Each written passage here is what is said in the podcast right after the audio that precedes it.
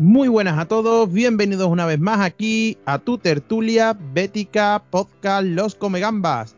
Ya 20 episodios, vigésimo episodio. Como siempre, vamos a saludar primero a nuestros contertulios antes de meternos en vereda, porque tenemos mucha, mucha actualidad y muchas cosas que comentar. Álvaro, el arroba el tintero verde y blanco, muy buenas noches por estar aquí con nosotros de nuevo. Hola, buenas noches, ¿cómo estamos? Muy buena, vamos a meterle mano a esto que hoy venimos otra vez con, como yo digo, en todos los podcasts que perdemos con tono de sepelio. A ver qué podemos sacar en claro. Sí, para variar. Pedro, muy buenas noches, compañero, bienvenido. Muy buenas noches, aquí estamos un día más dando caña.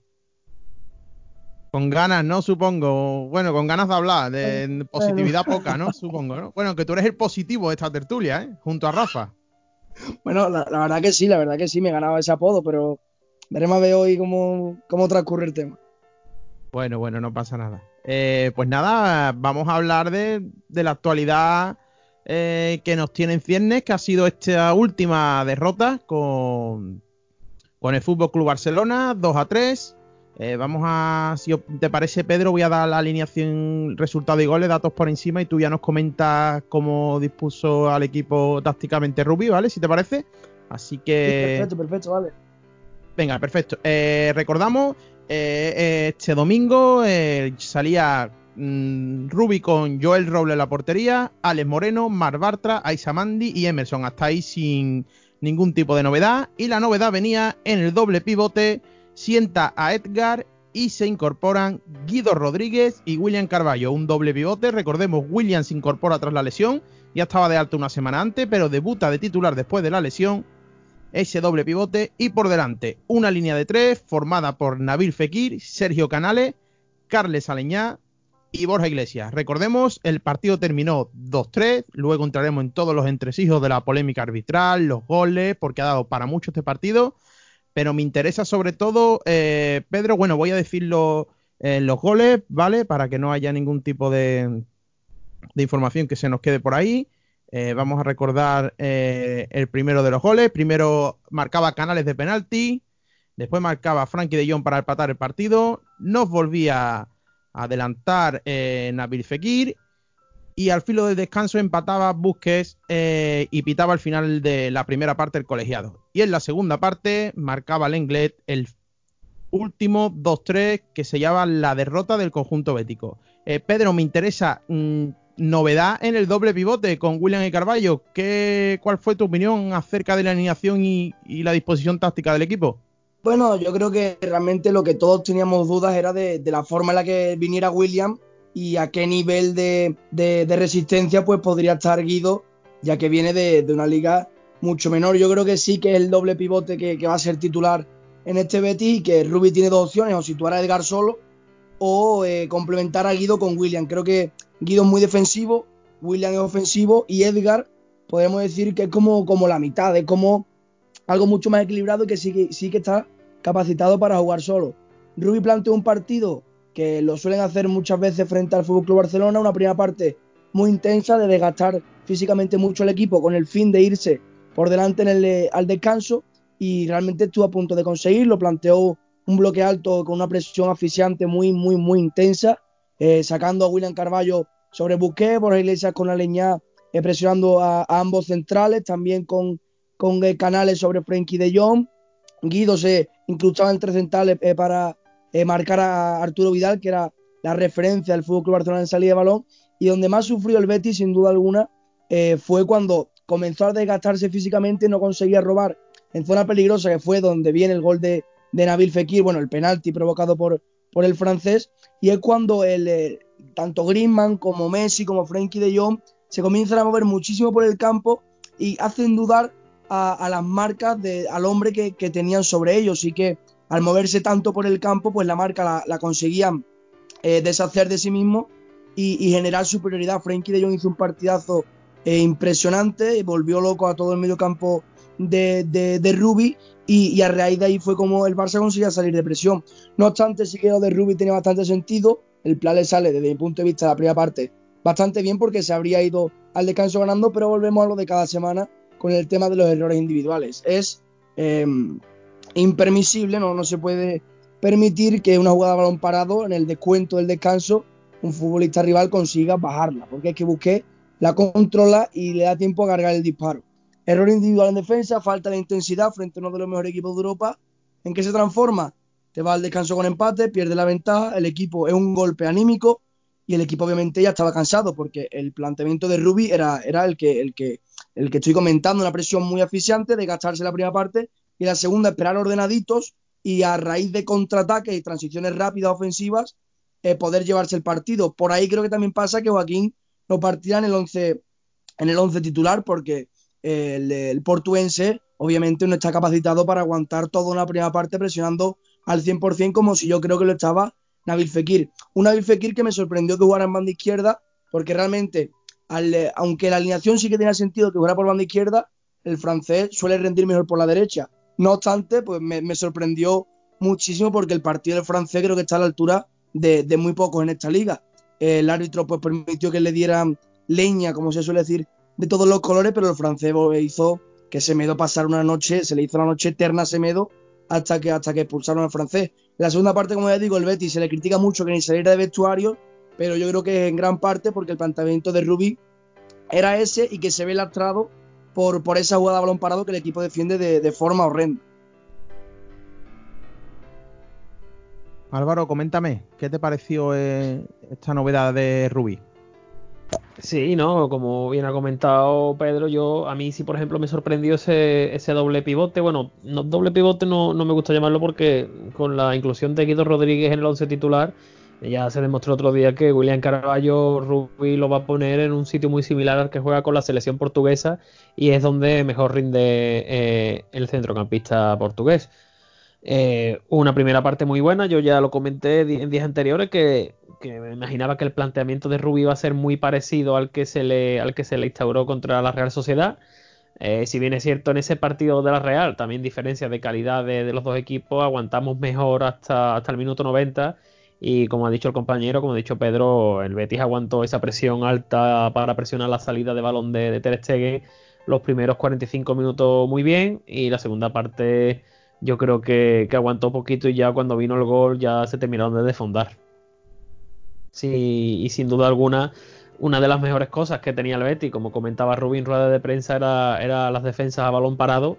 Y yo que sé, el Barça tiene muchísimas cualidades, tiene mucha calidad, pero una de ellas no, es, no, es el, no son las jugadas a balón parado y, no, y nos colaron dos goles ahora comentamos eso. Eh, antes de que se me olvide, que tenemos un tuitero que es fiel seguidor nuestro, que no para de, saludarnos y demás, y dice que escucha nuestros podcasts. A Alexis Ramos, un saludo, que dice, salúdanos, que estoy en Barcelona, no sé qué, os escucho siempre. Pues nada, la novena provincia andaluza, a todos los que tenemos una gran, una gran, sobre todo un gran seguimiento y grandes béticos allí en Cataluña. Un abrazo para todos ellos. Y nada, vamos a seguir con el siguiente punto que ya lo has introducido tú, Álvaro eh, me sorprende. Dos goles a balón parado. Eh, ¿Cómo se puede calificar esto ante el Barcelona? Un equipo que no se destaca por, precisamente por eso. Sí, la verdad es lo que te he comentado, y más cuando su, uno de sus principales baluartes a balón parado estaba, estaba en Barcelona, como, como es Piqué. Eh, el Betis este año, si había demostrado algo desde, desde casi los inicios de liga, era que, había mejorado sobremanera las defensas de, de los saques de córner rivales y de, los, y de los balones laterales. Eh, yo creo que sorpresa para todos y, sorpresa para Ruby, que ya lo comentó en rueda de prensa. Eh, una, una, una, parte del juego que, que, creíamos y creían dentro del cuerpo técnico controlada, eh, se vieron las vergüenzas en, en el partido con, con, esos dos goles y además, sobre todo, ese, ese primer gol de, del Barcelona de Messi, esa jugada eh, la llevan haciendo 10 años, exactamente la misma jugada, balón a Messi en la en la esquina de, del área y Messi la cuelga al área pequeña y gol. Y los otros dos, los otros dos goles, como hemos comentado, balones eh, son balones muy centrados y balones que eran perfectamente defendidos, defendibles por, por la defensa bética. Si es cierto que se ha estado hablando mucho de, esos dos últimos goles.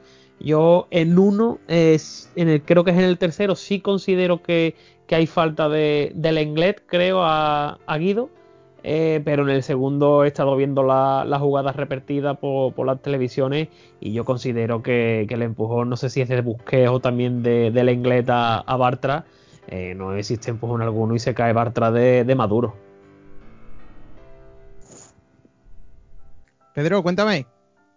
El tema del balón Sí, parado. yo- la- para mí me parece más. El, el tercer gol quizás sea el que sí disculpo más a Guido porque le ponen. Aún así creo que falta de contundencia, pero de Barta de primero que simula como. Bueno, no sé si simula. Nota un contacto y hace como que se va al fuego así, un aspaviento con los brazos, pero la jugada está Sí, muy mal sí. Yo creo que no te pueden empatar en ese minuto ganando un partido contra el Barcelona. No sé si estáis conmigo. Yo, yo creo que, que Bartra lo que piensa es que, que, bueno, si, si simula una falta, el árbitro la señalará y, y se ahorra un- una circunstancia de, de peligro en contra. Y con perdón, disculpadme, pero no me cabe ningún tipo de duda de que si los de verde y blanco tuvieran otra camiseta, la falta de Bartra es señalada, aunque no fuera falta, porque es que lo que más me choca es que cada, fin de semana eh, es imposible eh, cuantificar cuántas faltas de ese estilo hay. Un balón al área, el central simula un empujón, un algo, se tira al suelo y el árbitro no se complica la vida, ¡pum! Falta. Y no comprendo por qué a nosotros no. O sea, aunque no sea falta, ¿por qué a los demás sí y a nosotros no? O sea, es que siempre el mismo tipo de jugada, siempre se señala y que lo de Guido, perdón, sobre lo del Engué sobre Guido, no se señale, es que Guido está en el aire cuando de repente recibe una carga, es que es clarísima la falta. Yo, por eso en el, en el tercer gol del Barcelona no tengo prácticamente nada que reprochar y es que son faltas que, en cada partido hay 3, 4, 5 y que siempre son señaladas, menos, menos para el Betis. Yo lo siento mucho, puede sonar un poco victimista, pero es que la pura realidad es que todas, todas esas eh, acciones de duda de cuando un jugador eh, atacante salta sobre otro, es que prácticamente siempre se señala cuando cae al suelo de una forma tan clara como la de Guido Rodríguez, es que es clarísimo, es que no lo comprendo. Y la jugada de, de que remata. Busquets, No te me caliente, que ahora vamos con la, con la polémica arbitral, que yo sé que No, estamos no. calentitos con ese tema. Sí, sí, sí, me calmo. Y la jugada de, de Busquets, pues no, es, que no, no- puede, es que no puede caerle en el pie a un futbolista un balón que viene tan frontal y tan vertical como venía, que ese balón debe ser despegado con facilidad. Es que yo, de verdad que cosas de este que, que no me explico. Lleva una, una buena temporada, balón parado, llega el rival que, que no te puede crear peligro así y que tiene que hacer las cosas mejor, sin errores individuales, y te pasa esto. Pero bueno, eso es mi opinión sobre la jugada de balón parado del, del domingo. Eh, Raúl, buenas noches, que te incorporas un poco más tarde. Está uno trabajando Hola. por España. Digo, levantando el país. Buenas noches a todos. No hay otra. Eh, caballero, me interesa mucho su opinión sobre esta, sobre la alineación y la disposición táctica de Rubi, que llegas un poquillo tarde, pero no hemos pasado todavía ese punto. Cuéntame. Bueno, pues la verdad es que la, la primera parte del Betis fue, no vamos a decir impecable, ¿no? Por los fallos que estáis comentando del balón parado, pero sí, sí fue una sorpresa, por lo menos para mí la alineación y sobre todo lo de lo de William como titular, Mm, teniendo en cuenta que venía de, de cuatro meses sin, sin pisar un terreno de juego, ¿no? Fue, fue muy interesante, está escuchando a los compañeros, eh, los cambios tácticos que hizo. Una cosa de la que me sorprendió es que cuando Borja Iglesias iba a la presión de uno de los centrales y el balón caía a banda, el que salía a presionar, el primero que salía a presionar era, era William y era Borja el que ocupaba, digamos, eh, el mediocentro para tapar. O sea, hubo varios movimientos tácticos muy, mm, muy acertados por parte de Rubi. El, problema que tiene que cuando tú presionas tanto contra un equipo que sí te va a jugar así los 90 minutos, o usted tiene fondo físico o, o su idea se le cae. Entonces, la primera parte muy bien, ya ahora entraré en lo del balón parado, pero sí considero que viendo cómo había aguantado el primer, la primera parte del equipo, con la presión, yendo a todo bien posicionado, en la segunda parte eso se ve un poquito frenado, primero por los cambios del Barcelona y segundo por, por no haber quitado a William antes del partido. O sea, podías haber metido perfectamente a Edgar y adelantar a Guido o dejar a Guido en su sitio y poner a Edgar en el sitio de William, pero para, para poder mantener esa presión tan alta que, que el Barcelona, aunque no lo parezca, no sabía sacar el balón, pues yo creo que tenía que haber presionado un poquito antes. Entonces, para no liarnos mucho, esa es mi opinión sobre, sobre el planteamiento.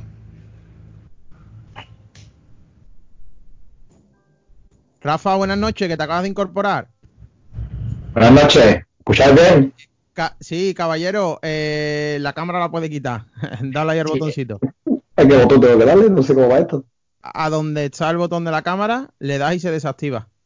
Vamos, que si de todas formas que tú me quieres ver, me ves. No, hombre, pero si no, porque te veas. Si es para que te los datos vayan mejor. Y después tienes a la izquierda un botón, ¿vale? Te lo digo en directo, que se entere todo el mundo. Después, si no lo cortamos, que tienes un botón a la izquierda. Cada vez que no hable, cancela el micro también. Ahí. por el mismo la cámara a la izquierda tienes el del micro. Cuando no estés hablando, antes de que te dé paso, lo silencia para que no tengamos ruido y se escuche al compañero mejor. Eh, caballero, inaugúrate, que hace mucho tiempo que no grabas con nosotros. Cuéntame. Aquí tienes al otro optimista, que también es Pedro. Eh, lo habrás escuchado, que es el otro optimista. Ya tenemos dos en la. Y me encanta cómo habla. cuéntame, los optimistas, se podría hacer una comparsa el año que viene, una chirigota. Eh, cuéntame, ¿qué te parece la disposición táctica de Ruby y la alineación? ¿Qué te pareció? Eh, hombre, en principio muy bien, la verdad me gustó mucho y la primera parte del Betis fue muy buena. Yo la achaco a lo mejor más que no supo reaccionar a tiempo en la segunda parte, que hubo un momento ya en la segunda parte que nos dimos, todo el mundo creo nos estábamos dando cuenta que el Barça nos estaba comiendo terreno, que perdimos la posesión del balón, que, que el equipo estaba cada vez más perdido y hasta que no llegó el gol, pues mm, no supimos reaccionar. Incluso después de, incluso el Barça por ese 2-3 tampoco tuvimos ocasiones claras ya a partir de ahí, ya el equipo perdió el norte. Pero yo, a mí me encantó la disposición táctica del equipo. La primera parte creo que fue muy, muy, muy buena. Vi un Betty presionando muy fuerte, un Betty presionando muy arriba. El equipo llegaba, el equipo defensivamente, salvo los errores de siempre que ya cansan, no, no recuerdo que pasáramos muchos apuros en la primera parte. En la segunda parte sí ya fue, la verdad, que bastante distinto. Entonces, más el tema de que hecho falta esa mano de entrenador en esa segunda parte, haberse dado cuenta a lo mejor un poquito antes que haber hecho algo para haber cambiado un poquito el dibujo del equipo, intentar a, ver, por lo menos haber, haberle un poquito, haberle campo de peligro al Barcelona. Al final el Barça, como tú le dejes el balón y te llegue, como empezó a llegar Messi, que, cuando Messi coge el balón con los jugadores que tienes al lado, lo más normal es que pasara lo que pasara. Llegar algo siendo falta del inglés, llegar a una jugada individual de Messi, llegar a una falta, llegar a. Pero al final pasó lo normal. Entonces, por un lado, contento con la primera parte del equipo y por otro lado, un poquito decepcionado por la segunda parte. A raíz después ya también los errores arbitrales y todas las cosas, pero bueno. No te calientes, que ahora entramos, que lo tenemos en el, guion. no te preocupes, que vamos a llegar y, y podéis soltar. Eh, pues mira, sí, sigue tú, eh, bueno, que tengo, sigue tú el siguiente punto. Eh, Fekir, por fin, ¿no? Quizás el mejor partido de Fekir desde que está en el Betis. Sí, hombre, yo por fin, yo lo he dicho mil veces, yo no diría por fin, yo, he visto muchos partidos muy buenos de Fekir, he visto que Fekir ha aportado bastante en muchísimos partidos. Cierto es que no es lo del otro día, el otro día estábamos viendo, yo por lo menos mm, no recuerdo y tengo 38 años ya, llevo toda mi vida de socio del Betis yendo domingo a domingo y recuerdo muy pocos jugadores en el Betis que jueguen al nivel que juega Fekir. ¿vale? Eh, me da pena que la primera parte que hizo Fekir no, la supiéramos acompañar al resto de compañeros y el equipo a ver apabullar al Barça de una forma, vamos, de salir la primera parte 3-4-1 mínimo, porque tal como estaba ese tío jugando al fútbol, eh, no era normal. Pero que yo tampoco diría por fin, creo que Fekir lleva 6 goles, lleva asistencia, creo que le han creado ya 4 penaltis en la liga, así que dentro de lo mucho que se espera de él, que no, no está llegando todavía a ese nivel, dentro de lo que es el nivel este año del equipo, que es donde yo creo que va el problema, eh, para mí está siendo lo más destacado, al igual que Joaquín al igual que Loren. Yo creo que el problema radica más que el Fekir que por fin, que la verdad es que hay muchos jugadores de la plantilla que se esperan mucho más de ellos y no nos estamos dando en, conjunto. En el momento que en conjunto funcionemos, pues Fekir evidentemente va a resaltar mucho más. Pero bueno, yo para mí es muy bien Fekir y ojalá siga esta racha, ojalá a ver si le quitan la tarjeta y que le gane, empecemos esta remontada que todo el mundo queremos y yo todavía creo que es posible el objetivo con Fekir así mucho más fácil. Ahora vamos a ello, ahora vamos a ello, vamos a hablar del objetivo después. Eh, Raúl, me pedías paso, coméntame. Sí, mira, con respecto a lo, de, lo del tema del balón parado, ¿no? directo del Barcelona, eh, dos cosas muy breves. La primera, yo creo que es una orden directa de Setien o de Eder, de cualquiera de los dos, porque evidentemente ellos han, entrenado con Joel y saben que uno de los puntos débiles que tiene Joel es que no se hace fuerte en el área. O sea, yo me trago casi todos los partidos del Barça por, por ver que se inventa Messi y de 10 corners sacan en corto 14 Y si no me equivoco, eh, fuera parte de las faltas de los dos goles, el otro día casi todos los corners fueron directos. Entonces, eh, mi explicación para eso yo creo que fue una orden directa, que ahí estuvo, estuvieron espabilados porque a Joel se le cae el larguero, al igual que se le cayó en el primer gol. Y entonces creo que el motivo es ese, que sabían que tenían más oportunidades metiendo el balón al área que Joel no iba a salir ninguna. Y, por esa circunstancia en este partido en concreto, ya veremos si en lo siguiente se sigue dando, pues a lo mejor me, trago mis palabras, ¿no? Pero creo que, en este caso fue por eso. Y en el primer, no, perdón, en el empate a dos, eh, tuvimos la mala suerte de, de, que las faltas fueran el minuto que fuera, porque dio la casualidad, yo estaba en preferencia justo detrás del banquillo del Barcelona, y esto lo digo como dato, ¿no? Y, van a poner el balón en corto y se levanta Del Sarabia corriendo, levanta las manos y le dice a los centrales, haz así, señala el reloj y dice, no, no, para arriba que va a pitar y no da tiempo. Y ya cuando marcó el gol, digo, cago en la madre, digo, hay que ver la mala suerte que le iban a tocar aquí en cortito como siempre y que porque quedaran 20 segundos, mete el centro y nos meten el gol. En fin, nada, eso así como dato curioso. Álvaro, cuéntame, el partido de Fekir, para mí quizás la primera parte o el mejor partido de Fekir desde que está en el Betis. No sé qué opinas. Sí, la verdad. Sí, la verdad es que yo creo, sí, con los compañeros y contigo, yo creo que ha sido el mejor partido de lo que, de lo que llegamos temporada del francés. Sí es cierto que en otros partidos ha tenido esos mismos, esos mismos detalles, pero han sido más como, como fogonazos y, el domingo se, se, mantuvo en el tiempo. Lo que pasa es que yo también creo, lo comentaba, es que a Fekir eh, lo ponen de los nervios. Eh, ustedes imaginaron la situación de que, Fekir es el jugador que más falta recibe, creo, de la liga y, de Europa tiene que estar por ahí, por ahí en el top 5. Y el, pobre hombre es que nada más que coge el balón ya le sueltan la, primera al tobillo, le pegaron un, un, trayazo que veremos a ver si no iba a arrastrar problemas físicos esta, esta semana. Eh, la verdad es que sí, que ya ha demostrado que, cuando quiere eh, es desequilibrante y, está un escalón por encima de, en calidad al resto de los compañeros y, de los rivales. Poquitos equipos pueden tener un jugador tan determinante como, como Fekir. Una pena esa expulsión, eh, esa expulsión inventada, que ya, que ya la hablaremos después, porque cortó totalmente la dinámica que llevaba Fekir en el partido y otro punto que me gustaría también, además de, señalar a, Fekir, es a, Guido. Eh, Guido comenzó el partido muy dubitativo, con algunos fallos, algunos balones entregados al equipo rival, pero fue claramente de menos a más y se hizo un marisca en el centro del campo y, se hinchó a cortar balones. Eh, Pedro, cuéntame, quiero saber tu opinión sobre el partido de Fekir, me interesa muchísimo.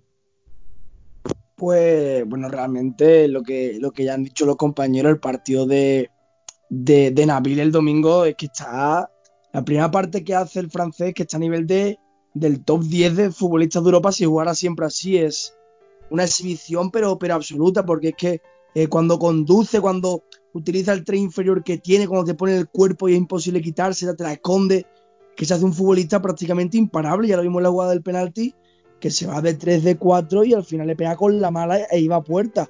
Tiene buen disparo con las dos piernas, el gol del segundo del Betis es un latigazo impresionante y si se mantuviera siempre así, el Betis tendría pues prácticamente medio objetivo solucionado cada año.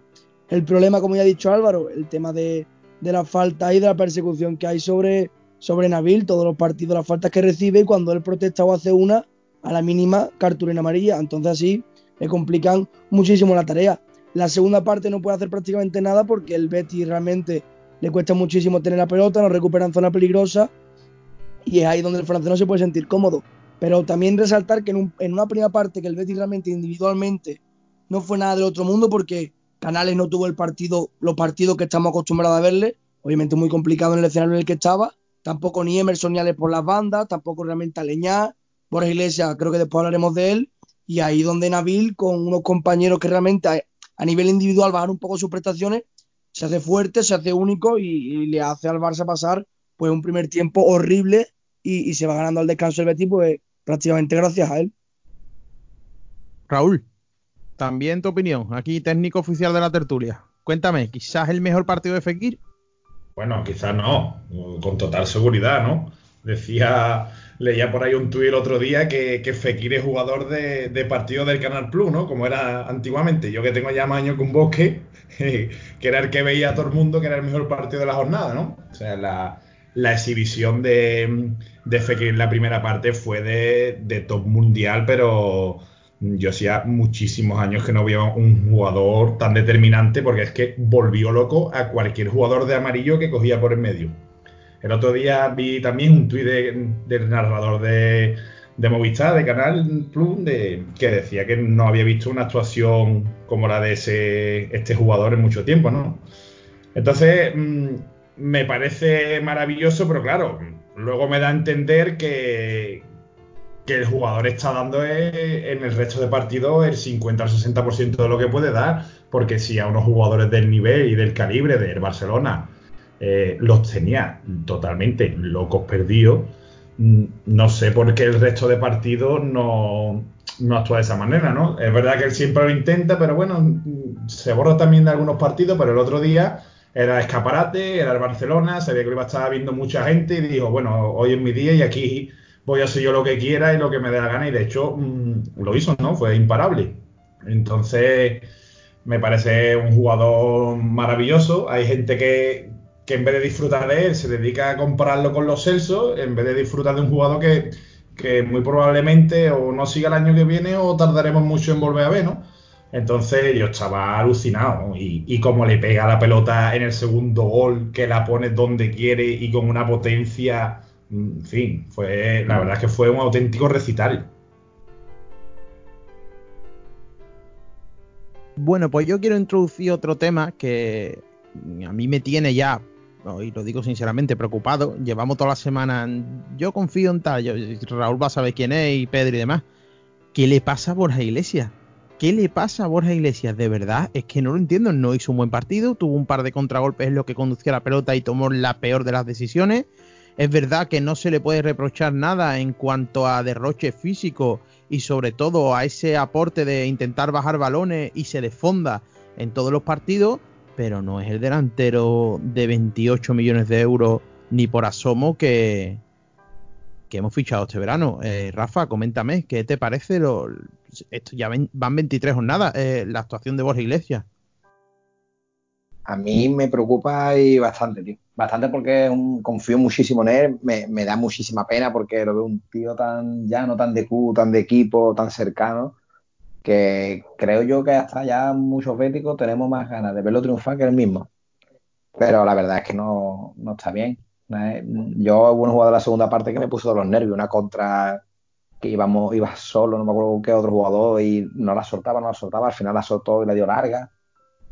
Yo creo que lo que le pasa es falta de confianza. Es un jugador que viene, lleva dos, tres años, cuatro años a un nivel excelente y de buenas a primera ha llegado aquí al Betty, que parece mentira, pero yo creo que es el sitio más fácil de donde cuando viene alguien que viene triunfando llega al Betty y es cuando empieza de capa caída y creo que es falta de confianza. Yo creo chavales falta coja un buen partido, coja dos, tres partidos seguidos con goles. Yo creo que Rubí lo sabe, por eso creo que Rubí sigue estando por él, porque creo que está dándole esa confianza que necesita, ese, ese plus para que llegue el momento y, y tenga ese partido que le haga salir un poquito de esta burbuja negativa que está. Y bueno, al final tampoco podemos decir nada, lleva tres goles, un jugador cuesta 28 millones, evidentemente no es para ese nivel tampoco debía sacar por Iglesia que estemos el 13, ni. Yo es que creo que hay muchos jugadores en la plantilla que no están dando el nivel que tienen que dar. Uno de ellos, pues, evidentemente, por Iglesia, con lo importante que es que un fichaje como Borja Iglesias de 30 millones que nos aseguraba, suponíamos todos unos 15-20 goles, que no se dando el nivel. Me da pena también Loren, que al final está pagando los platos rotos de esa confianza de Borja que le, seguimos dando, dando, dando.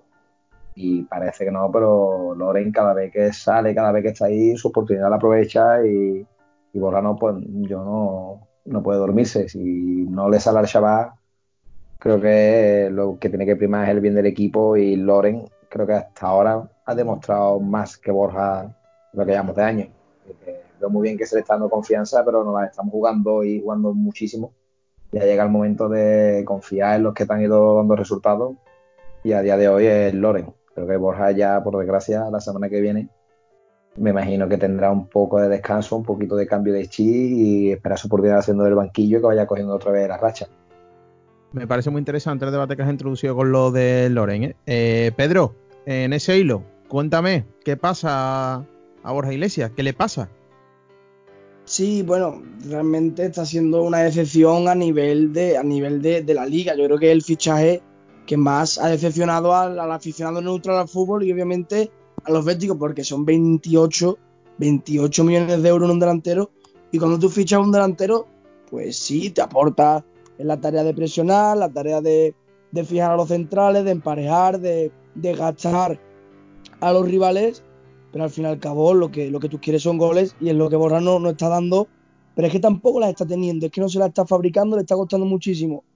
Eh, buscar portería, realmente me extraña muchísimo porque lo de la temporada que hace el año pasado es muy, muy, muy interesante, de hecho eh, supera con crece, creo yo, las expectativas que tenía en el español de Ruby y, lo de este año pues prácticamente es eh, una forma de bajar el nivel, el rendimiento, la confianza asombrosa porque quien toma decisiones en, en, todo lo relacionado con mirar de cara a puerta está muy muy flojo físicamente creo que tampoco está al 100% eh, a nivel mental le falta un poco entonces pues me deja me deja muy muy frío la temporada que está haciendo Borja en, eh, en este Betis de Ruby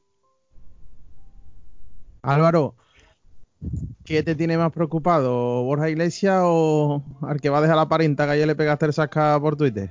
No, la verdad es que ese me, me, preocupa poco porque aquí que va por la verdad, con la verdad por delante sabe, sabe cómo han sido las cosas. Me preocupa si te obviamente. Pata, ¿eh? Sí.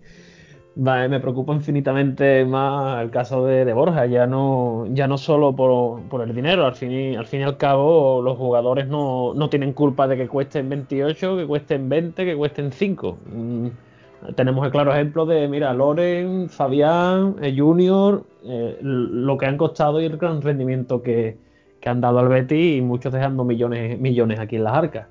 Sí es cierto que yo creo que, que en el caso de Borja eh, se está haciendo injusto indirectamente con Loren, eh, porque Loren ya sabemos la temporada pasada que, que tuvo y esta temporada eh, arrancó como un cohete, siendo poniéndose como máximo goleador español y, y, de repente todos sabemos que el preferido de, de Rubi, que es petición personal suya, es Borja, pero de primeras a mí me ha parecido un gran error cortar de frenada el momento de Loren y poner a Borja, que sí, que obviamente Borja tiene que jugar, eh, pero es que ahora mismo Borja se le ve claramente que tiene un bloqueo mental y un, y un estado obsesivo por, el gol, o mejor dicho, por el no, gol, que se le nota en los partidos, se le nota en el lenguaje corporal que, está frustrado, que, que, se obseca con algunos balones claros y, y la verdad, hombre, eh, yo soy de los que pedía paciencia para Borja, de los que pensaba que en cuanto marcase uno o dos goles ya se le iban a caer en, en cascada pero es que este caso de este jugador es lo típico que nos suele pasar eh, en el Betis. Ponía el otro día por redes sociales el ejemplo de,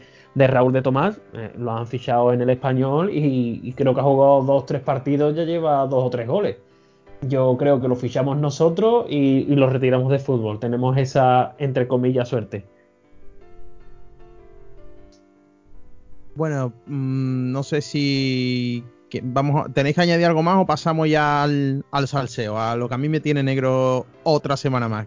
A cualquier bético, cualquier bético que se precie, todas las semanas, el lunes se acuerda de la familia de unos pocos de árbitros, el de la sala BOR, el Linier y la prima que trabaja en una cafetería en Huesca. A ver, pasamos. Polémica arbitral.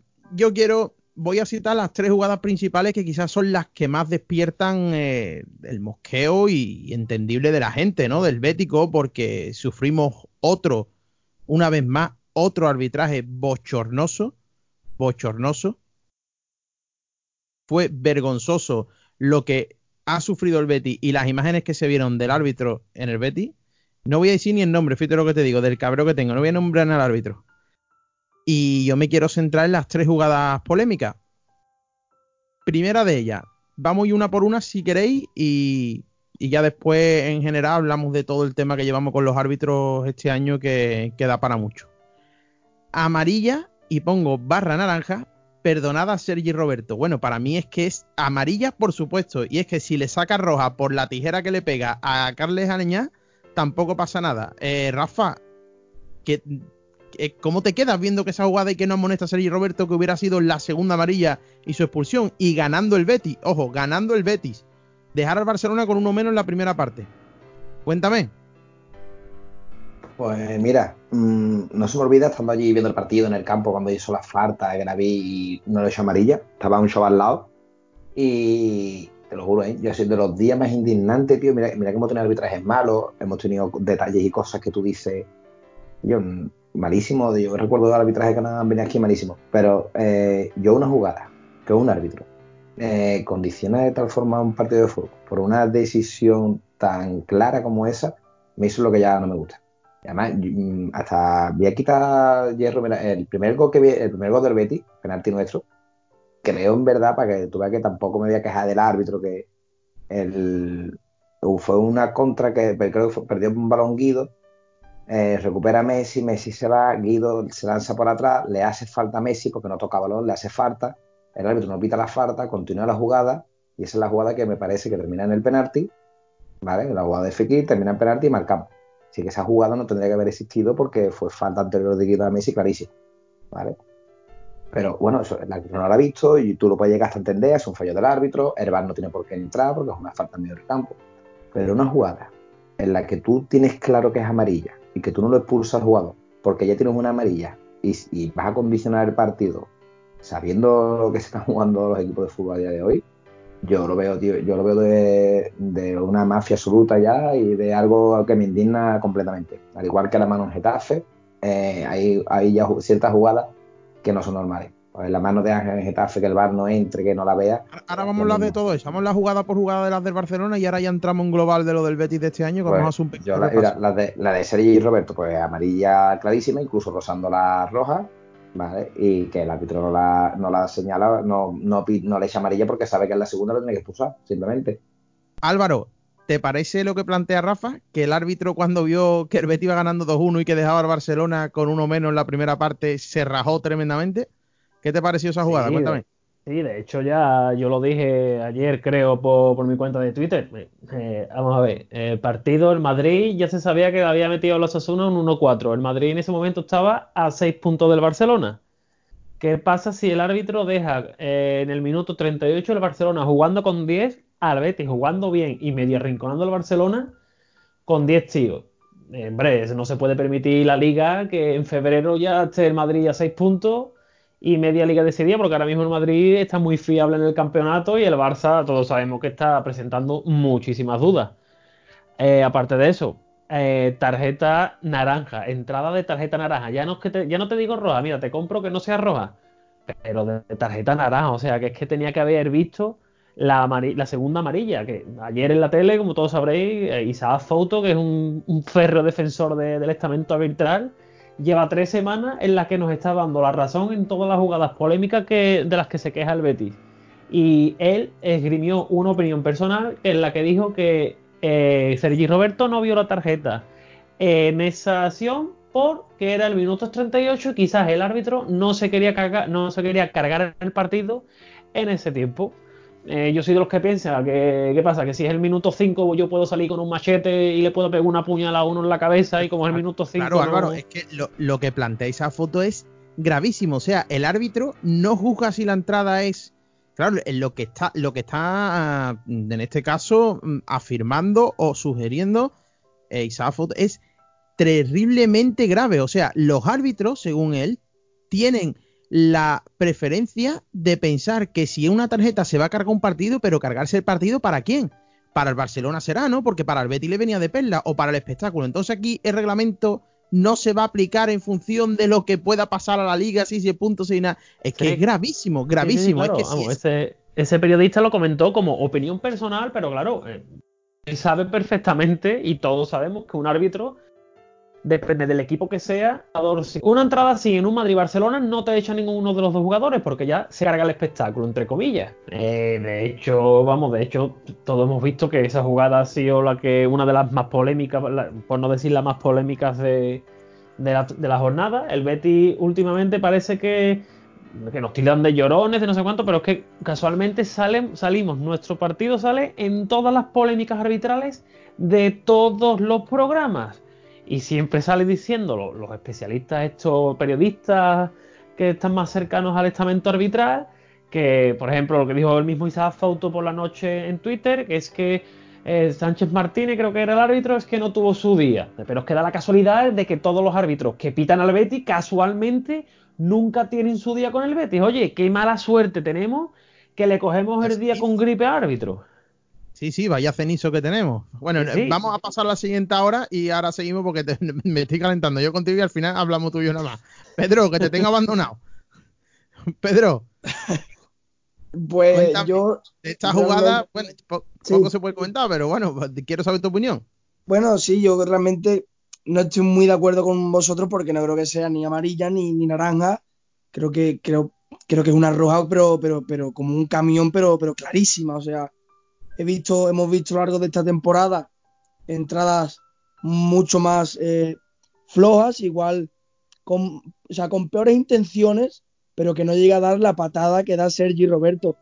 Porque es que entra con, el, eh, con la planta, con los tacos al tobillo, y después intenta rebañar la pelota que la tiene a dos o tres metros y le, y le hace, le envuelve la, la, pierna en tela, le hace lo que se viene a llamar la tijereta y, y para mí eh, eh, que es una roja como, como un castillo. Hemos visto esta misma, este mismo fin de semana una roja Muniain por una, por una especie de tijereta parecida, pero lo de Sergi Roberto, a mí me parece que, que, si estuviéramos en otro tipo de contexto, igual que se puede interpretar que va con, con maldad a hacer la entrada, lo expulsa seguro, pero con roja directa. ¿eh? Es que no me parece ni de amarilla, parece de roja directa, es una entrada salvaje. Lo que pasa es que creo que también influye eh, para, los ojos del espectador, que como es Sergi Roberto, que como eh, el que lo hace es él, pues igual no pensamos en malas intenciones, pero lo hace Sergio Ramos y, España se, echa a temblar porque la entrada que hizo Sergio, Ramos en el Sadar no es ni la mitad de la que hace Sergio, Roberto en el Villamarín, aunque yo piense que ningún futbolista quiere nunca hacer daño ni nada por el estilo, pero, pero la entrada es que puede retirar la leña en camilla porque es una entrada salvaje y prácticamente que sin balón de por medio es que llega tardísimo. Raúl y yo, uy, tenemos un problemilla con Raúl. Bueno, vamos a pasar a la siguiente jugada ya que Raúl se incorpore perfectamente, ¿vale? Eh, la jugada para mí, que esta sí que me parece bochornosa, bochornosa, absolutamente bochornosa, es la de Fekir, la expulsión de Fekir. Es la primera vez en la historia, la primera vez en la historia que veo que un árbitro, después de sacarte amarilla y tú protestar una primera vez, así con el brazo en un ademán, en un aspaviento, de hecho tengo aquí el acta arbitral ahora que la voy a leer, que tú vayas detrás del futbolista persiguiéndolo diciendo, dímelo, dímelo, dímelo, ¿qué dice? ¿Qué dice? ¿Qué dice? Pero, por Dios, mmm, eh, ¿quién tenía más ganas de sacar la tarjeta? El árbitro es que hace un aspaviento con la mano de los 500 que hacen los futbolistas cuando no están de acuerdo con una decisión. Si hoy en día no se puede protestar al árbitro con un aspaviento con la mano así, pero por favor, mm, es, que es de eso me parece lo más vergonzoso del partido. Es que es increíble, increíble que un árbitro saque una tarjeta amarilla, el jugador haga sin con la mano y se vaya persiguiéndolo detrás. De hecho, me comentan hoy fuentes cercanas que todavía está el árbitro persiguiendo por la palmera con la tarjeta amarilla en la mano a Fekir. Va por detrás. es increíble. Es que te pone a ver la imagen una y otra vez y parece tebeística, de, de risa. Es que parece. ¿Os acordáis de los, vídeos los vídeos de Benny andando rápido? Pues si lo pone a cámara rápida, va el árbitro detrás con la tarjeta. Es que me parece increíble, increíble, vamos. Mm, no sé, me he calentado muchísimo. Rafa, sigue tú porque es que al final me cierran el podcast por culpa mía. Mm, como me dé paso a mí, te lo cierran en dos segundos. Yo, no, yo es que no lo entiendo, tío. Eh, lo he dicho antes con lo de Sergio Roberto. A mí me, y eso es lo mismo. Es decir, es que yo, tú te pueden arbitrar mal, puedes ver una jugada que no ha visto el árbitro, una jugada que algo que yo que mala suerte hemos tenido. Pero es que esto, esto no es así. Es que tanto la de Sergio Roberto como esta de FX son dos jugadas que se ve una maldad y una mala leche del árbitro hacia el que no son normales, tío. Tú no puedes, tú no puedes a un jugador mantenerlo en el campo por miedo de cargarte un partido, porque tú no te lo estás cargando. El partido se lo carga Sergio Roberto haciendo esa entrada en el minuto 38 cuando tenía una amarilla.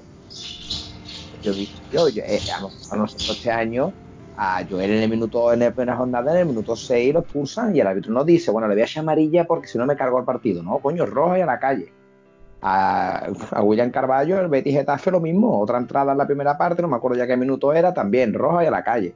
Y a nosotros no, a nosotros que da pena que me voy a cargar partido. eh, por eso. Y lo de Fekir es exactamente igual. Es que lo de Fekir ya lo grave no solo es. Eh, lo grave empieza en que Fekir no le toca. Es que no le hace falta, es que no le toca. Que el jugador salta por la vez. Y ahora, mm, cuando ya no la toca, te vas hacia él, le echas amarilla con esa chulería.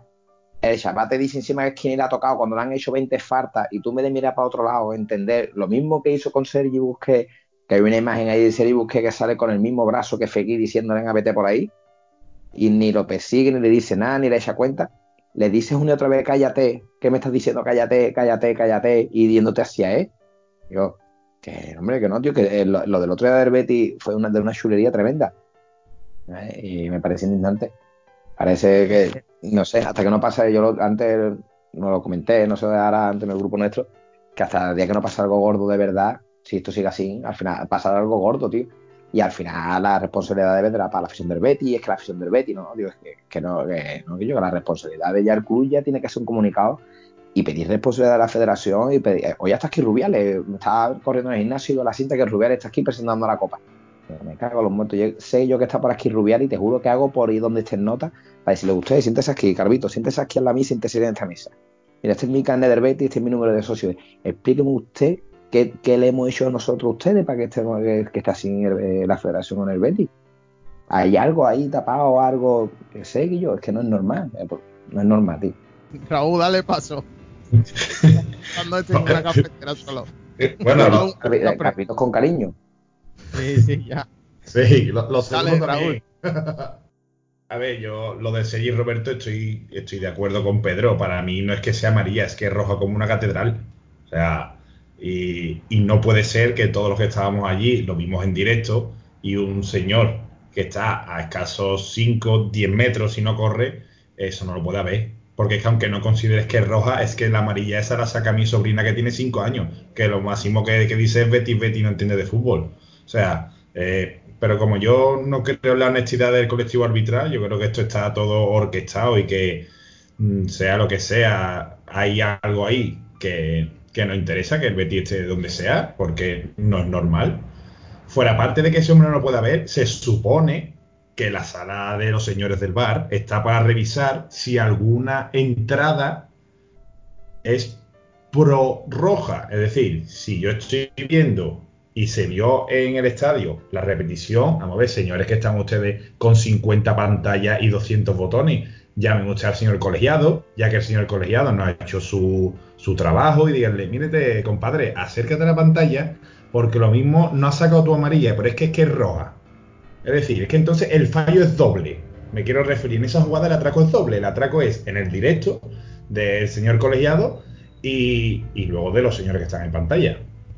Y, sobre la segunda opción es que, es que me parece de, tan chulesco, de, de, cómo se va detrás de con los ojos saltados, con la vena aquí en el cuello, como diciendo, venga, levántame el brazo, levántame el brazo que te va, levántame el brazo que te va. Claro, pues en el momento que el otro levanta el brazo, que eso lo hace cualquier persona de este mundo que juega al fútbol, que dice yo, déjame ya, porque ni no toca más amarilla. Y va la otra ahí, ah, como yo soy el que mandar más chulo, ¿eh? pues toma, amarilla y a tu casa. O sea, es que me parece Mm, de una corrupción y de un, sinvergüenza y por supuesto de mal profesional como la goma de un pino.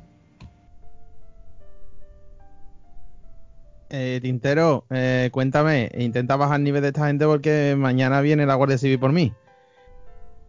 Sí, a ver, yo voy a bajar el nivel porque le tengo cariño a mi vida en libertad y le tengo cariño a mi cuenta de Twitter y no, quiero tener mañana aquí a los geos y a la Guardia Civil y estar llamándome a la puerta.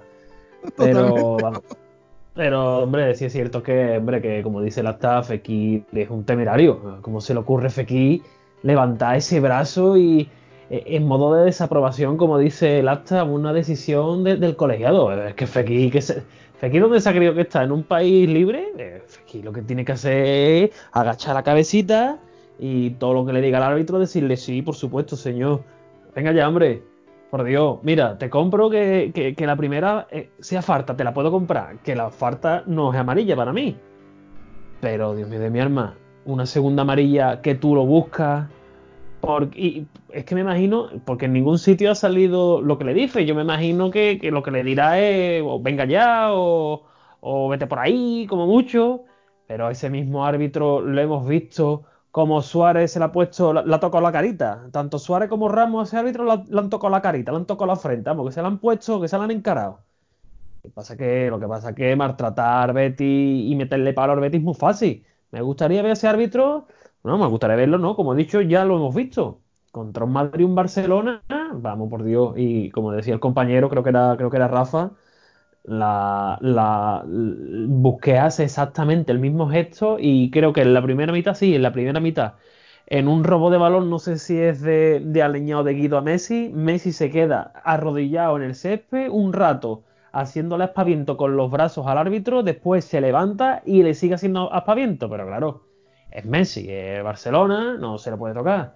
Aquí es lo que, vuelvo a lo que dije al inicio de, de la tertulia Fekir se lleva 90, 60, 70 minutos aguantando patas.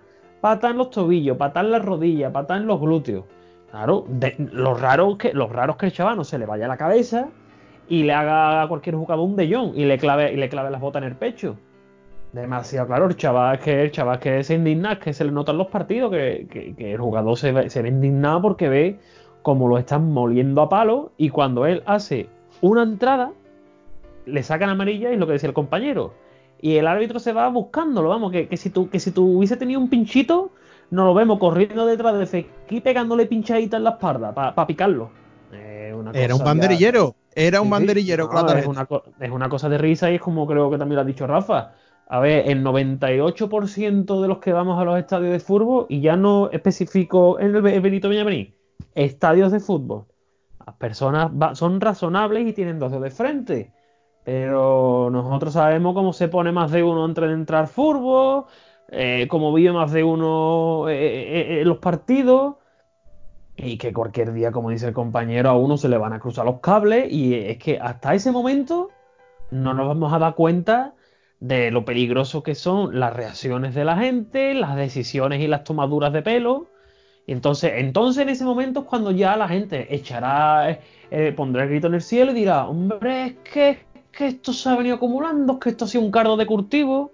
Y es que, claro, es que dice tú, es que, es que el Betis, es que el Betis no puede hacer más de lo que hace, porque encima se queja. Y ya llegan informaciones de que las quejas de, López Catalán no han gustado en la federación. Pero ¿qué quiere que hagamos? ¿Qué quiere que hagamos? Si nos tomáis por el pito de los por el pito de sereno. Y si es cierto que yo quiero romper una lanza a favor de Ángel Aro, que ya estamos, ya desde la semana pasada, estamos escuchando ya a los periodistas es que claro, es que qué fuerza va a tener Betty si Ángel Aro se ha ido de la federación. Pero si es que Ángel Aro estaba en la federación y teníamos la misma fuerza, y Ángel Aro, y esto es tintero exclusiva, ¿no? O exclusiva, gamba exclusiva. Lo que tú quieras. Eh, eh. Ángel Aro se va de la federación porque allí no hace absolutamente nada. Literal porque consideró que para estar perdiendo el tiempo en la Federación Española se lo dedicaba al Betis. Todos sabemos cómo va la federación. Ahí van a seguir mandando los mismos que mandan en la liga. El Barça y el Madrid. El Atlético de vez en cuando para el eso esté contento y poco más. Allí Tintero en, la federación, yo creo que allí tienen el Cool Laude en, en Comegamba, ¿eh? Es que, es que literalmente no es eso, pero sí iban para eso, para pegarse su, su viaje, sus dietas y el presidente, coño, que, que tendrán muchos fallos. Pero, coño, tenemos un presidente honrado que dice, mira, pues para estar aquí chupando del bote, perdiendo el tiempo, pues me mi casa. Y le dedico el tiempo a Betty, a mis empresas y a mi familia. Que otro coge, se calla la boquita y sigue tragando con todos los lomazos que nos están pegando desde la federación y sigue allí chupando del bote.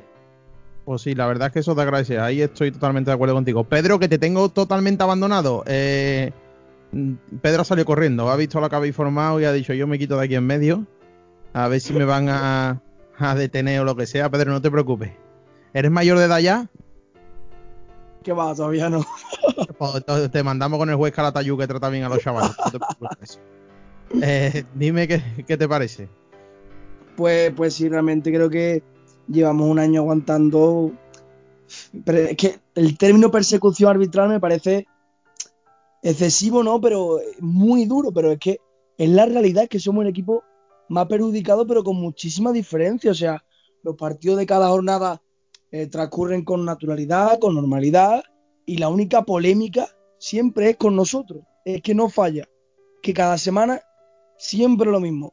Los partidos normales, lo mejor un error puntual de interpretación, algo más subjetivo, pero lo, lo del Betty es toda la semana con fallo. Entonces uno ya pues, pues no sabe qué pensar. Yo recuerdo hace eh, tres o cuatro podcasts eh, que, que, hice un comentario sobre que si el ritmo arbitral seguía así, el Betis se podía quedar fuera de Europa. Y, hoy pues creo que lo reafirmo porque si los arbitrajes de, del día de Getafe, la segunda María de Orellana Neibar, el, mangazo con perdón de, del Villamarín frente al Barcelona sigue así, pues, pues no sé qué va a ser de este equipo porque los puntos al final del cabo no te los devuelven, por mucho que fiches delegado arbitrales, por mucho que, que, haga lo que quiera, pero los puntos al final del cabo no vuelven al casillero y, y son puntos que se están yendo al Betis en la parte, en el tramo más importante del año. Eh, bueno, yo quiero pasar a la última jugada que quizás esta sea la que menos polémica tenga para mí, en el sentido de que, bueno, puede ser pitable o no, ya lo ha hablado antes eh, eh, Pedro, mmm, la jugada famosa al tercer gol, eh, no sé si os parece falta, si no, pero una rondita rápida, para no extendernos mucho, porque lleva mucho tiempo, nos hemos calentado muchísimo y en este tema hemos tardado mucho, vamos a aburrir ya a la gente, ya la gente bastante caliente está. ¿Os parece falta el gol del Englet saltando a Guido Rodríguez?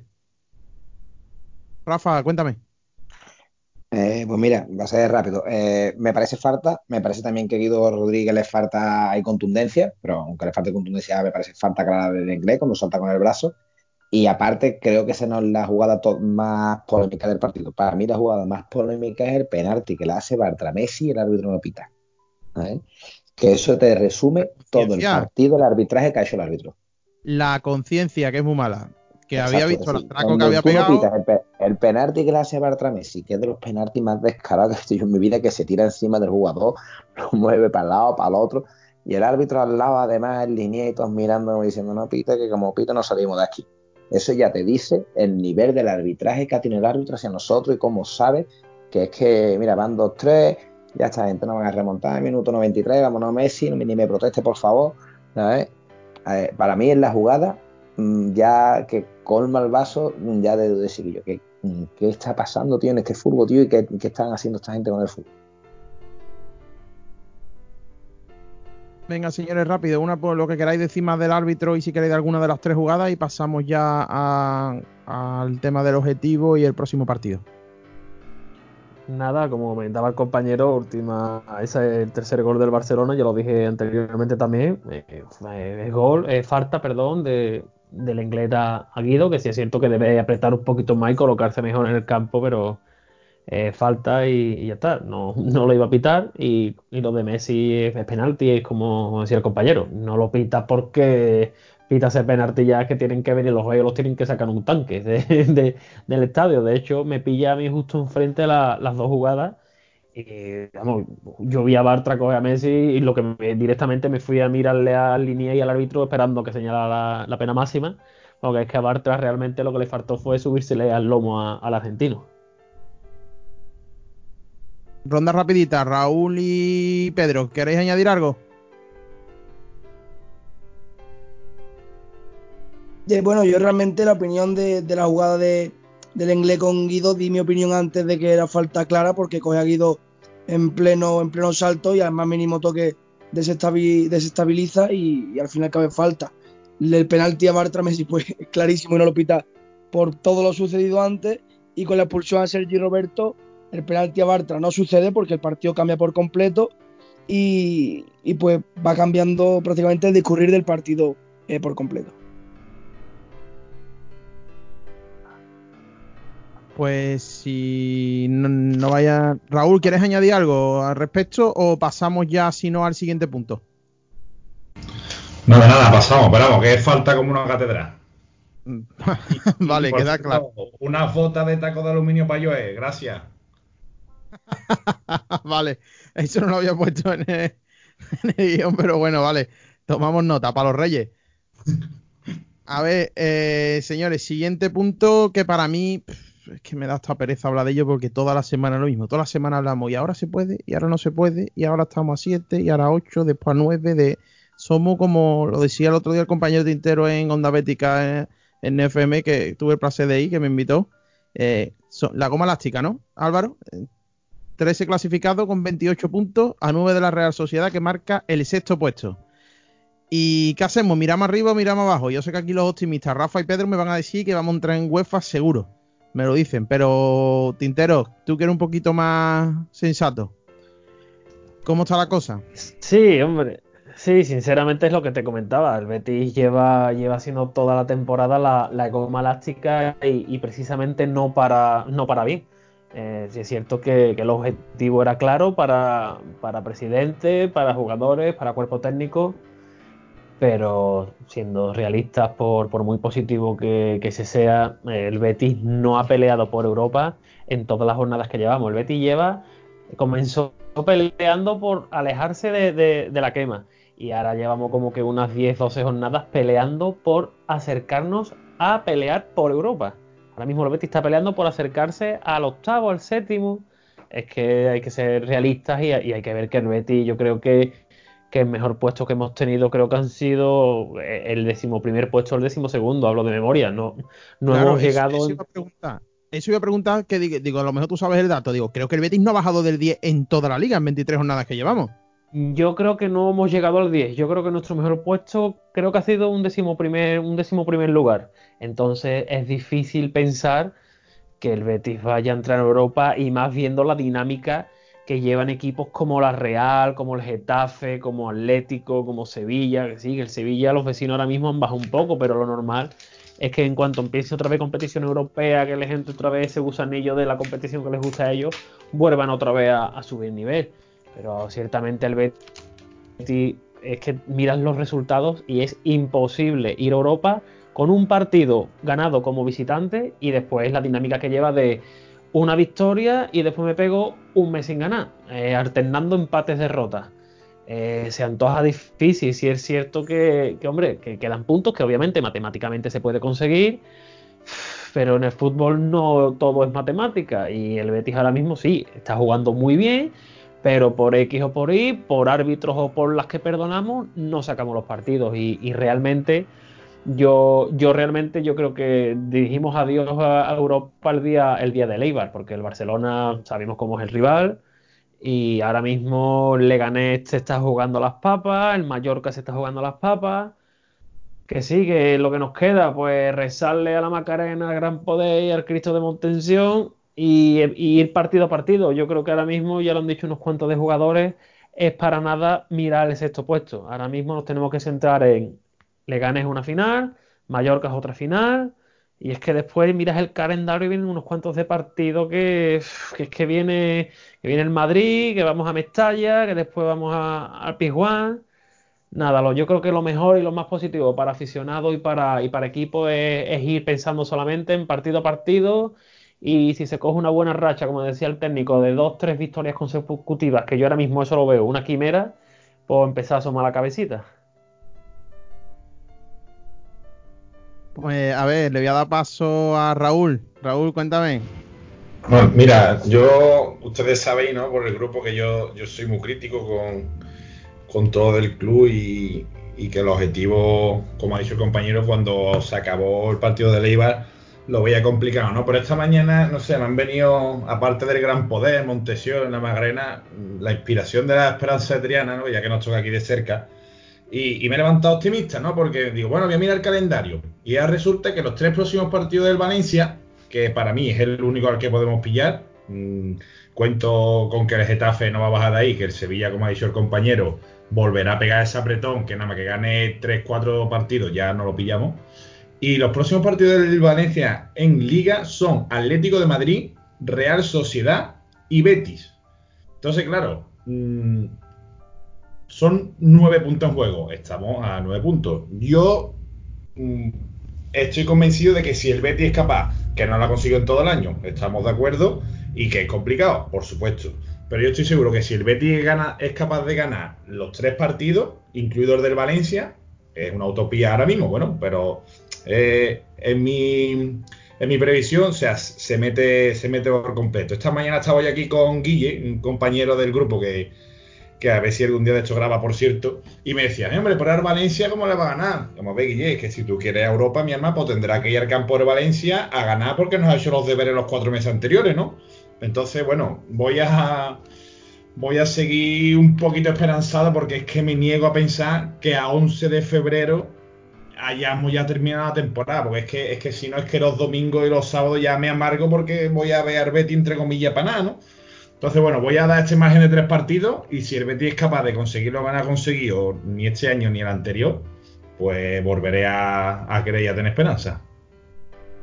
Bueno, pues le voy a dar paso al optimista oficial de la tertulia, eh, el primogénito de los optimistas, que es Rafa. Eh, Rafa, Sí. vamos a entrar en Europa y vamos a ganar la UEFA el año que viene seguramente, ¿no? Eh, mm, incluso este año, ¿verdad tú? A ver, a ver, vamos a dar alguna circunstancia por ahí que nos inviten a cuartos de final y todo. Yo, yo creo que es posible, digamos, lo voy a creer siempre, yo lo he dicho mil veces, mi forma de entender el Betis y de sentir el Betis es la fe y la esperanza y el luchar hasta el último momento. Por cierto, Raúl, que has dicho que no salió ni este año ni hace dos años, hace dos años fuimos a UEFA con Quique Setién. ¿Sabes? Pero que eso, que este año, que queda jornada, está la cosa muy, muy, muy complicada, pero que claro que es posible. Lo que hay que empezar a, a ganar, a sumar puntos y los equipos todavía hay muchos equipos arriba, tienen que jugar mucho todos entre sí. La misma semana pasada hubo un Real, un Real Sociedad Bilbao. Eh, confío muchísimo en que el Betis es capaz de estos 15 partidos que quedan en hacer una racha histórica y plantarse ganando 9, 10 partidos de liga y meterse arriba. Y en el momento que yo lo que sí considero es que en el momento que el Betis esté a 2, 3, 4 puntos de Europa, no nos va a parar nadie. Vamos a tener una. que el tema es ponerte ahí. Eh, tenemos dos partidos ahora muy buenos. Le gané Mallorca, no, muy bueno. Muy bueno era también Getafe, Iba y todos los que hemos tenido pero que yo soy de los que antes incluso hablando de los árbitros, a mí me jode mucho cuando la gente habla, no, es que la excusita del árbitro, coño, la excusa del árbitro también. Eh, Es que Getafe e Eibar son dos partidos que si no llegas a actuaciones arbitrales, aparte de los errores nuestros, se hubieran ganado y con esos 4 o 5 puntos el Betis estaría a 3 4 puntos de Europa. Quedan 15 partidos, le debí una racha al equipo de 5 o 6 partidos para estar arriba y entrar de lleno en la pelea. Y estoy seguro que este año el Betis juega Europa. Bueno, a ver, el otro optimista, que sin conocerse en persona ya son de la misma religión. Eh, Pedro, vámonos. Y viva la Triana. Pues sí, yo creo que a lo, a lo que el Betis se debe aferrar es que le quedan aún los enfrentamientos directos con los, con los rivales que están en esos puestos europeos y por ahí, por Golaveras y todo, todo ese tema, igual lo consigue. El tema es que necesita hacer partidos muy buenos porque la mayoría de los rivales a los que se enfrentan son fuera de casa, el Pizjuán, Mestalla, San Mamés. Entonces necesita pues trabajar lo que no ha podido hacer antes y, y, pues compensar todos los fallos que, que ha ido teniendo a lo largo de la temporada. Si el Betis consigue hacer unos partidos y sigue la misma línea que está ahora, que diría yo que es positiva para entrar en Europa, quizás con un poco más de acierto en ambas áreas, pues yo creo que, que va a estar ahí en, en, la pelea. El tema es ese. Si la pelotita no entra, si los errores individuales atrás, los errores arbitrales no ayudan, pues al fin y al cabo el Betis se quedará eh, quedando fuera de Europa. Esperemos que no, esperemos que el equipo continúe en esta dinámica y que la pelotita de una vez eh, entre. Y yo creo que si el equipo hace buenos partidos a domicilio y no perdona frente a esos rivales con los que se debe de ganar al 100% para, para entrar en esos puestos europeos y optar a, a, a, ese puesto de clasificación, el equipo pues podrá tener opciones de, de, ir a Europa. El tema es que es muy complicado, pero ojalá se dé. Bueno, pues nada, vamos a ir despidiendo. Próximo partido. Eh, Leganés Betis, creo que a las 2 de la tarde, en el estadio de Butarque, y no Alburquerque, como diría aquel. Allí nos juegan los isótopos. Así que nada, porrita los come gamba, como siempre, caballeros. Eh, Álvaro, Tintero, cuéntame. Pues mira, voy a, voy a tirar de, positivismo de, de, Pedro y de Rafa. Yo, de positivismo y de que no me cabe en la cabeza no ganar otro partido fuera. Eh, así que yo apuesto por un 1 a 3. Venga, voy a tirarle. Yo creo que, que vamos a ganar 1 a 3. A ver si no, no meto mucho la pata. No, vamos, la, la, los Comegamba hemos ido a un spa o algo, a un retiro espiritual. Estamos súper positivos, ¿eh? a pesar de la tragedia. ¿eh? Pero bueno, ver, venga, que Rafa. Solo, nos- solo nos queda creer y tener esperanza, tanto de Triana como Macarena. Bien, bien ahí, que estaba jugando el despido, bien. Rafa, dale. Que no entiendo ese negativismo, no sé por qué 1-3, porque no tienen que marcar un gol, la verdad. 0-3. Pedro, era, este va a decir 0-10 o algo así. Vámonos. Eh, 0-2, doblete de, de- de Borja Iglesias saliendo desde el banquillo. Venga, pues yo voy a decir un, un 0-1. Amarrategui total, sufriendo un montón, pero nos llevamos los tres puntos, que es lo importante. Ya que el equipo coja confianza y empieza a ganar en casa también. Pues nada, eh, saludar a todos. Hemos tenido en total 400 espectadores en Twitter. Chicos, enhorabuena a todos. Enhorabuena por el episodio anterior, que es el podcast que más reproducción hemos obtenido. Seguimos creciendo. Crecimiento, que está ahora muy de moda creciendo los comegambas y dar las gracias a Luis Miguel de la Tertulia que nos ha diseñado un logo muy muy chulo que se llama es la mascota oficial de la, de la tertulia que se llama Gambirra bautizada por él mismo. Luis Miguel muchas gracias cuando escuches esto. Muchas gracias porque se le ha currado un montón. El logo es de categoría y nada despedir este podcast dejar nuestras redes sociales en Twitter arroba los tertulias nuestro correo electrónico tertulialoscomegambas.gmail.com si quieren escribirnos algún asunto. Tenemos los mensajes abiertos en Twitter, los mensajes privados. Y nada, yo dar las gracias a todos, que esta esperanza que tanto hemos hablado de ella hoy, que todas nos ayuden y todos los Cristos santos y demás, y que el Betis siga, que resurja como la de Fénix, y que vayamos hacia arriba y que podamos sobre todo no tener esta decepción o esta, digamos, sensación de desánimo que tenía todo Bético el lunes. Y que nada, que el Betis, como dice Rafa, al fin y al cabo el Betis es esperanza, y como dice también Álvaro y Pedro, y adelante. Álvaro, Quintero, muchísimas gracias, como siempre. Nada, muchas gracias a vosotros a ganar y oye, oye, y aprovecho, si alguien no me sigue, pues arroba el tintero VB por si quieres ver encuestas polémicas y, disputas con, con famosetes. Por supuesto, yo siempre dejo las redes, cuando publico el tweet siempre lo, lo dejo en el capítulo para que nos sigan, pero bueno, ir diciendo vuestros tweets también y, y aprovechar. Pedro, muy buenas noches, muchas gracias por colaborar con nosotros otra vez. A vosotros, un placer por, por otra nochecita más hablando del Betis. Arroba P. González Medina, que quede constante. Hombre, por favor. Eh, Rafa, da tus redes y también Dime. mete la cuñita. Mete la cuñita. No, Mete yo hoy, voy a, hoy me voy a dar de cuñita. Hoy simplemente voy a decir Viva el Betis, que vamos todos juntos, que dejémonos de tonterías, ni Twitter ni nada. Creo que Twitter es absurdo. El mundo del Betis de Twitter mm, muchas veces me da pena.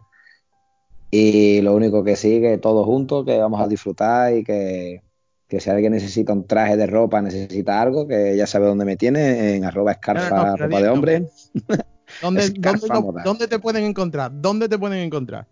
Para Dilo, dilo, comprar yo- ropa, para, sí, para comprar cualquier prenda de ropa es por vestir casual novio ceremonia en dos hermanas. Para una Calle, cervecita en Triana. Calle San Sebastián número 1 y calle Romera número 6, junto al mercado de la Plaza de Abasto. ¿Vale? Perfecto, Allí pues estaré sabéis, como buen médico. Eso es. como todos los sevillistas. Todos los sevillistas no me compran traje. A los sevillistas, Me- a los sevillistas el, el cargado IVAR el 27. mercado, me acabo de cargar el mercado palangana. Pues nada, allí vais con el código de descuento Yo soy Come Gamba y Rafa os hace una rebajita. A pasarse por allí. Exacto. Bueno, pues nada. Un abrazo, Viva el Betis y buenas noches a todos, compañeros.